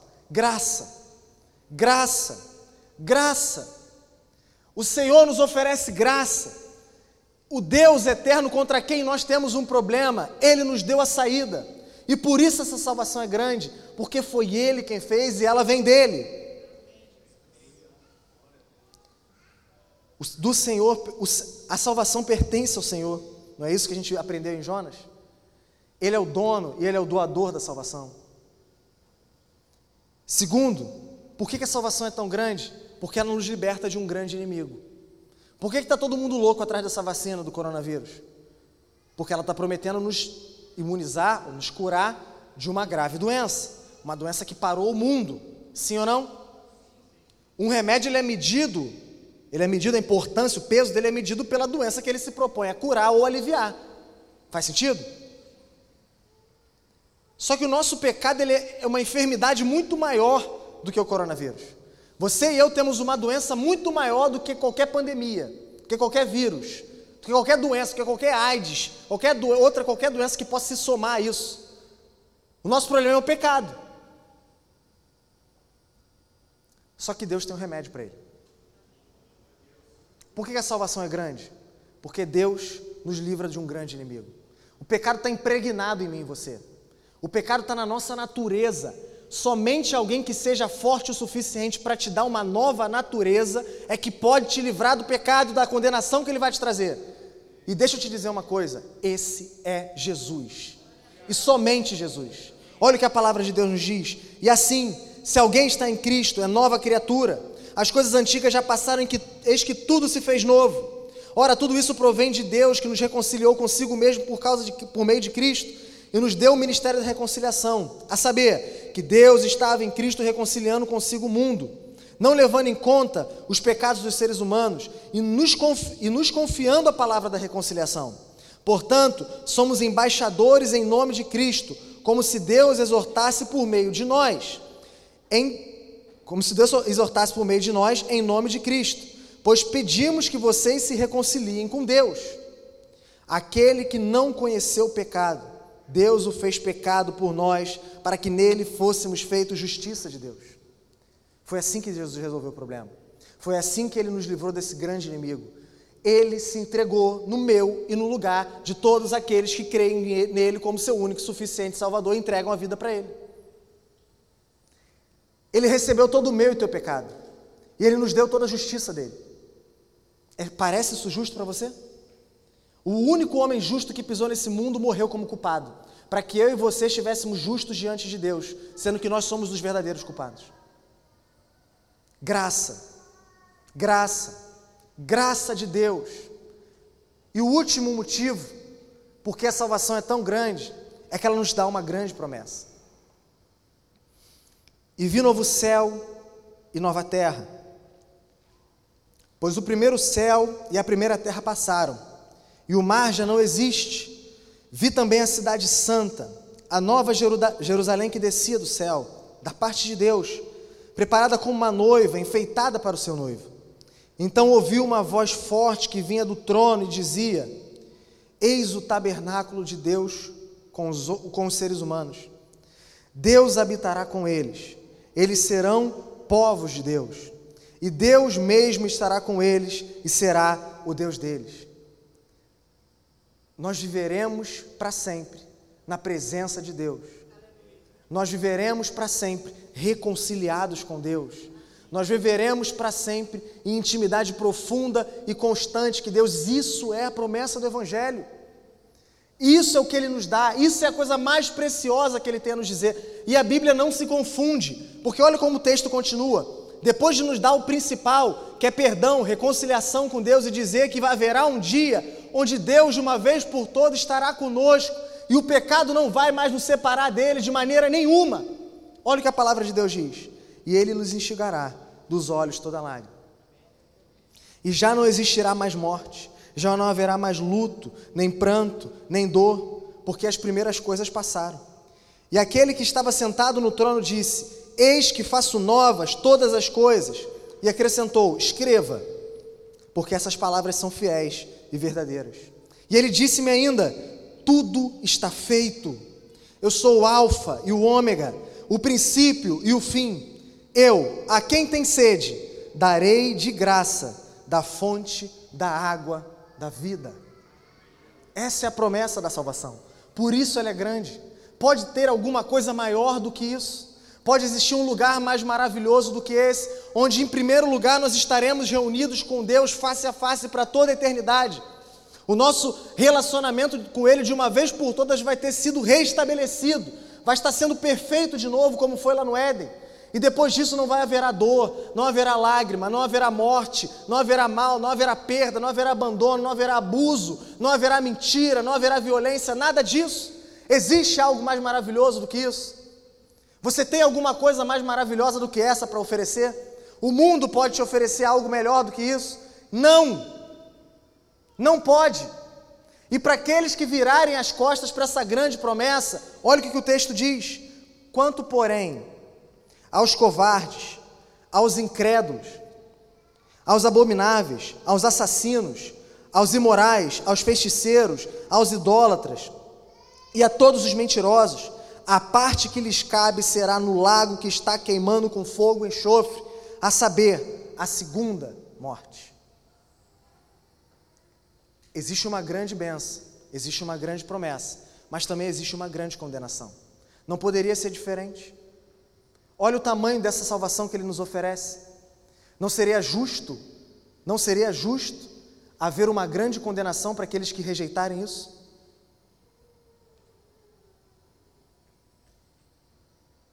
Não perca tudo por nada. Não perca tudo por nada. Você que está aqui hoje, você que está me ouvindo, não perca tudo por nada. O que to, todas as maravilhas que esse mundo tem a te oferecer não é nada comparado a isso. Reconheça a sua condição diante de Deus. Reconheça a sua necessidade. Se arrepende do teu pecado, se lança aos pés de Jesus e nunca mais saia de lá. E assim você vai desfrutar hoje e para sempre dessa tão grande salvação, que não só nos é prometida, mas foi garantida pelo Senhor Jesus Cristo, o Senhor soberano sobre todas as coisas, o que é filho de Deus, o que é o dono de tudo, o criador de tudo, o sustentador de tudo, aquele que é a exata expressão do ser de Deus, aquele que nos purificou do pecado, aquele que está sentado do lado da majestade e altura, aquele que é superior aos anjos. Ele está pronto para te dar essa grande salvação. Vá até Jesus. Não acha que você pode simplesmente voltar para sua casa, como se nada tivesse acontecido, como se nada tivesse sido dito. Presta atenção. Considera. Entenda que duas realidades são mais mais reais do que você pode imaginar: a sua morte e o juízo final. O homem parou de considerar isso, mas isso é verdade. Jesus está pronto para te livrar. Ele está pronto para te dar esse escape. Não vira as costas. Não vira as costas para Jesus, vai até Ele. Ele vai te salvar, Ele vai te curar, Ele vai te solucionar o maior problema da tua vida. Amém? Vamos ficar de pé? Você vai ter três maneiras de responder a Jesus aqui nessa, nessa manhã. Já ia falar nessa noite. Além da resposta que ele exige de vocês, de cada um de nós nesse texto, a primeira, a primeira maneira que você vai ter de responder ele é louvando o nome dele por meio adorando o nome dele por meio dos louvores. Esse Jesus que nos dá uma grande salvação, ele está aqui entre nós, conosco. E ele te dá a oportunidade, ele te dá o privilégio. Entenda isso, entenda isso, entenda isso. Deus não vai deixar de ser Deus se você não quiser louvar ele. Deus não vai deixar de ser Deus se você não levantar os seus braços, se você não bater as suas palmas, se você não derramar suas lágrimas diante dele. Ele não vai deixar de ser Deus, ele continua sentado no trono de glória dele. Quem perde somos eu e você. Então Deus está te dando um privilégio, Deus está te dando uma oportunidade, abraça isso, louva Ele com alegria, com vontade. Olha a salvação que Ele te deu, olha a salvação que Ele te oferece. Esquece a pessoa que está do teu lado. Imagina que você estivesse diante somente de Deus, porque é isso que importa. E louva Ele com toda a força, com todo o vigor do teu ser. A segunda maneira, você vai poder participar da mesa, da ceia do Senhor, da comunhão do Senhor. Nós temos aqui o pão, o suco e o vinho. Suco no cálice dourado, o vinho no cálice bronze. Você vai pegar o pão, molhar em um dos dois e comer. Quem participa da ceia? aqueles que de fato acreditam, creem que o sacrifício de Cristo valeu para os purificar de todo e qualquer pecado e que fazem parte de uma igreja ou estão em vias de se tornar parte de uma igreja. Porque não tem como você dizer para mim que crê em Jesus e tem comunhão com Ele, se você não tem comunhão com o povo dele. Se você crê em Jesus, tem comunhão com Ele, com o povo dele, toma e coma do Senhor Jesus Cristo. E venha crendo que apesar dos teus pecados, Ele te perdoou. Ele te perdoou. E Ele pode te fortalecer com o poder do Espírito Santo para que durante essa semana você dê a atenção que lhe é devida. E não só isso, leve a verdade para aqueles outros que precisam ouvir também. E por último, eu vou chamar o pastor Everton aqui. Como eu disse ontem, eu vou repetir as mesmas palavras. Isso que a gente vai fazer agora nunca aconteceu aqui. Mas situações extremas, elas exigem, exigem medidas diferentes, extremas. E a nossa situação é extrema, o pastor vai explicar para vocês. Prestem atenção e entendam que Deus está falando com cada um de nós.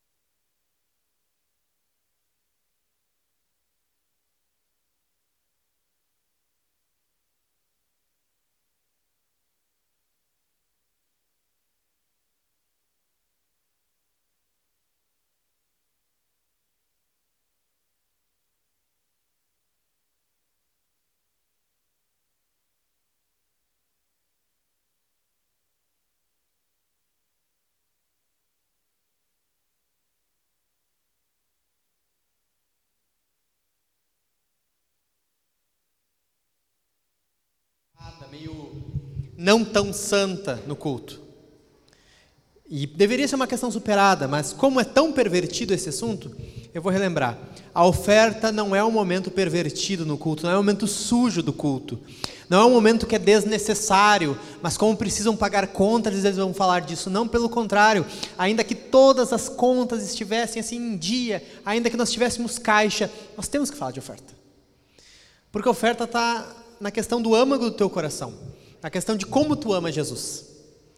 Como tu amas Jesus te reflete no teu dinheiro, que na verdade em última instância nem teu é, é de Deus, como o pastor Daniel pregou, tudo é dele. Não há um pontinho que não seja dele. Todo o poder é dele, tudo é dele, o dinheiro é dele. Tudo é dele. Então, em última instância, o que tem no teu bolsinho, o teu saláriozinho é de Deus. Em última instância é de Deus. Isso nós não podemos abrir mão.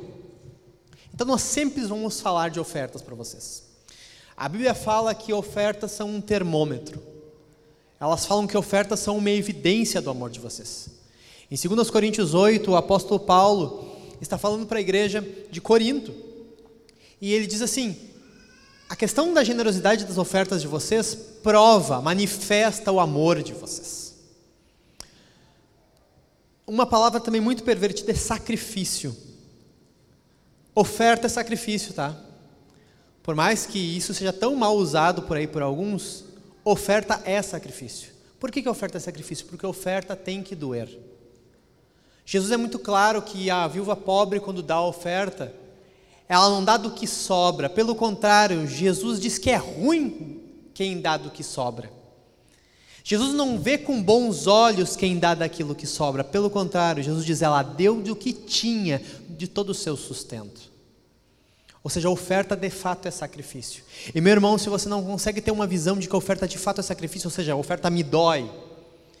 Nós vemos Abraão falando, Davi falando: Eu não darei ao Senhor aquilo que não me custa nada. Porque a oferta custa sim. Oferta eu tiro de algum lugar, eu não tiro do que resta, eu não tiro do restolho, eu não tiro da reserva abundante que eu tenho, dos trocados que me sobraram. Não, oferta dói, eu estou abrindo mão de alguma coisa para ofertar. Então você precisa ofertar com esse espírito. E tudo isso, todo esse sacrifício, a Bíblia diz que tem que ser com alegria. Então a oferta é um momento de você provar o teu coração. De tu que vem aqui, que é membro dessa igreja. De tu que vem aqui é catecúmeno, você está fazendo catequese, você quer congregar nessa igreja. Bom, essa é a tua chance de você provar o teu próprio coração através das tuas ofertas. Nós damos um péssimo exemplo para esse mundo quando nós vemos que a nossa igreja está crescendo em número de pessoas que vêm aqui domingo após domingo, sábado após sábado, e as ofertas não crescem na mesma proporção. Elas não avançam na mesma quantidade. Nós damos um péssimo exemplo para esse mundo quando tu vê igrejas que são consideradas ruins. E sim, podemos citar universais da vida, mundiais, é muito bom dar nome para os outros, mas é bom olhar para nós. Porque se nós não estamos conseguindo viver em suficiência financeira, nós damos um péssimo exemplo, porque tem irmãos crentes lá que são mais generosos que nós. E teoricamente nós entendemos mais do Evangelho. Teoricamente a palavra de Deus está mais clara para nós. Teoricamente as coisas estão bem mais abertas, nós entendemos e de fato entendemos mais. Mas isso não se reflete no nosso bolso. Então eu chamo, eu conclamo, eu convoco os irmãos a serem generosos. O dinheiro está no bolso de vocês.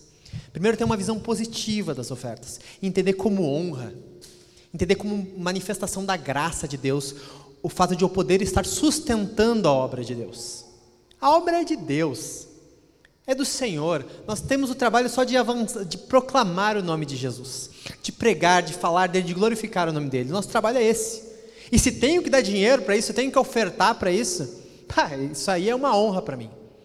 Você sabe que nós não somos caça-níqueis. Você sabe que nós não estamos enriquecendo. Para começar, eu sou tesoureiro e não tenho carro, gente. Então a igreja não está enriquecendo por minha custa. Vocês sabem disso. Já passamos essa questão esperada, espero que esteja superada e creio que está. Então, você é conclamado, convocado a ser generoso. Não pense que vai ser por um milagre, apesar que já vimos milagres. Não creia, não creia que vai vir só do bolso do outro, apesar que pode acontecer. Mas foque em ti, analise teu próprio coração e seja generoso. Não analise se você vai ser generoso ou não. A generosidade é o que se espera de um cristão. É uma evidência se o cristão está de pé ou está a caminho da morte. Amém? Então você pode ofertar lá no gasofilácio, lá, lá, atrás, na máquina de cartão com o Cris, no Pix. A necessidade está posta. O aluguel é 18 mil reais. Quanto temos? Praticamente nada. Temos 2, 3 mil reais no máximo. 3 mil, 3 mil, vamos fechar 3 mil em abundância. Assim. Então falta muito. Falta muito. Sabe aquele, aquele fundo que a gente tinha para nossa um seguro fiança que nós tínhamos para o nosso aluguel, que devia ter três aluguéis? Tem 5 milzinho. Eu já vou rapar esse fundo também. De novo, fazer o quê? Então precisamos assim, de uns 11 mil reais. E mês que vem aumenta, o pastor Daniel está lembrando. Mês que vem esse aluguel aí de 18 mil vai para 20. Nosso contrato é 20 a partir do mês que vem. Então, Jesus, em última instância, ele não precisa de você. A palavra de Deus vai ser proclamada até pelas pedras. O nome de Jesus vai ser proclamado até pelas pedras. Mas entenda como uma honra que você tem. Entenda que Jesus muito te amou e usou outras pessoas que foram generosas, sustentaram a obra de Deus e por isso você ouviu o Evangelho. Isso é um ciclo, isso é uma constante. Isso sempre vai ser assim. Pessoas ouvem o Evangelho, pessoas ofertam, outras pessoas falam do Evangelho, outras pessoas são salvas e assim vai avançar. Então você foi alcançado sim através de ofertas. Então seja generoso. Nisso sim é um mandamento. Seja generoso. Dê de acordo com as suas posses, dê até mais que suas posses. Isso não é um mandamento, mas é um bom termômetro. E que Deus, e, a, e daí isso sim é uma mostra da palavra de Deus. Deus dá semente ao que semeia. Para quê? Para ofertar ainda mais. Amém? Que Jesus abra a tua mão de generosidade e te abunde de alegria no ato de ofertar. Amém? Vamos orar? Vamos orar? Focado em Cristo, meditando na palavra que ouviram, para que Jesus derrame graça. Curva a sua cabeça, feche seus olhos. Nosso bom Deus, nosso bom Jesus, nosso bom Jesus, que a tua palavra, Senhor, o teu evangelho é tão rico a pregação do teu evangelho é tão poderosa, Senhor. Nós, Senhor, podemos testemunhar pessoas que foram completamente transformadas pelo teu evangelho. Que pela tua palavra, Senhor, chegaram à salvação, à transformação dos seus corações. E esse mesmo Evangelho, ao longo de toda a sua vida, vai os santificando, vai os purificando, vai os limpando, Senhor, e fazendo que os seus olhos sejam cada vez mais claros para enxergar a tua grandeza, Senhor. E cada vez que vemos ainda mais a tua grandeza, notamos ainda mais os nossos pecados, Senhor. Nesse momento estamos diante de ti, Jesus e queremos clamar ao Senhor para que o teu evangelho seja gravado em nossos corações. Para que a tua grandeza, Senhor, entendermos que tu é o nosso Salvador, tu é tudo o que precisamos. O Senhor de fato é todo nosso sustento, em Ti está todo o nosso sustento, e isso é tudo o que precisamos, Senhor. Ah, Senhor, que o culto, que é onde a tua palavra é ministrada, Senhor, onde estamos hoje, se torne o centro de fato de nossa semana. Que falar do teu nome, Senhor, se torne o foco de nossos dias, de nos alegrar pelo teu caráter, de desejar o Senhor, nos enchendo do teu espírito, de estarmos de joelhos diante de ti, orando por nós e orando por pessoas que queremos que sejam salvas pelo Senhor, sejam alvo de nosso coração. Senhor, nos, diante de tudo isso, de tantas necessidades que temos, de sermos simplesmente mais parecidos contigo, ou seja, que o teu evangelho seja vivo em nós, pujante em nós, Senhor, nos movendo. Nós pedimos a Ti, Senhor, nos dá vida pelo teu evangelho, nos dá vida pela pregação que ouvimos, nos dá vida, Senhor, ao lembrarmos quem Tu é ao lembrarmos que o Senhor é o nosso Salvador e nos livra da morte. Há pessoas aqui, Senhor, que estavam vacilantes, não te seguiam, talvez não tinham nem consciência de Ti, queriam se enganar achando que só por estar vindo a uma igreja, Senhor, eles estavam bem. Senhor, converte esses corações. Tua palavra é poderosa para converter corações endurecidos que estão atônitos ao perceberem que Tu é tudo que eles precisam, Senhor Converte corações, Senhor. Perdoa pecados, Senhor. Livra de pecados que escravizam, Senhor. Santifica que almas vacilantes, Senhor, corações vacilantes que não conseguem se firmar. Firma eles em ti, Senhor. Firma meus irmãos nos teus caminhos, Jesus. Faça com que eles vençam pecados constantes Faça com que perdidos se convertam e confessem teu nome. Faça com que, Senhor, covardes, envergonhados, Senhor, ganhem um novo vigor do teu espírito, para durante essa semana proclamar a tua palavra, falar de ti, porque eles, porque o Senhor é tudo o que eles precisam e tudo o que esse mundo precisa. Senhor, coloca no coração dos meus irmãos pessoas aqui que eles sabem que precisam pregar o Evangelho para elas. E que o seu coração não tenha paz até que o Evangelho chegue até essas pessoas, até que haja um convite, até que eles chamem elas para falar do Evangelho. Senhor, dá essa convicção do teu Espírito, no nome santo de Jesus, que a tua palavra, Senhor, nos mova, nos dirija, nos transforme para a honra e glória do teu santo nome, em o nome de Jesus. Come now, fount of every blessing. Tune my heart to sing thy grace. Streams of mercy never ceasing. Call for songs of loudest praise. Teach me some melodious sonnet sung by flaming tongues above. Praise the mountain fixed upon it. Mount of God's unchanging love. Here I raise my Ebenezer.